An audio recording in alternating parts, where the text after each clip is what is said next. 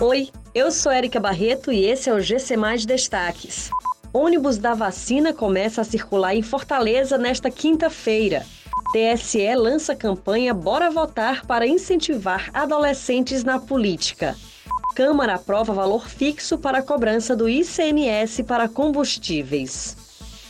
Depois de percorrer diversas capitais, o ônibus da vacinação da Cruz Vermelha Brasileira chega a Fortaleza nesta quinta-feira para atender a população moradora de territórios vulneráveis que não têm acesso à vacinação contra a Covid-19.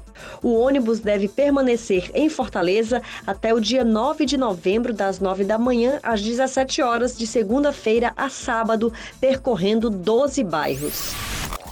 O Tribunal Superior Eleitoral lançou a campanha Bora Votar, que é um chamado para que os adolescentes de 16 e 17 anos participem do processo eleitoral do próximo ano.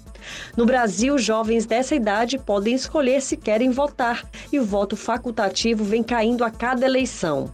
Em 2018, 1 milhão e 400 mil jovens estavam aptos a participar das eleições.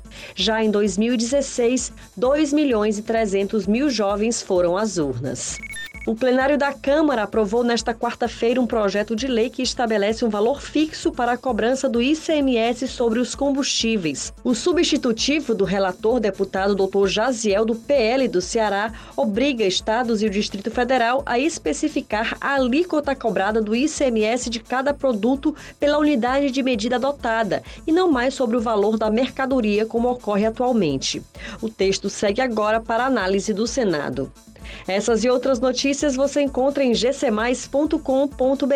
Até mais.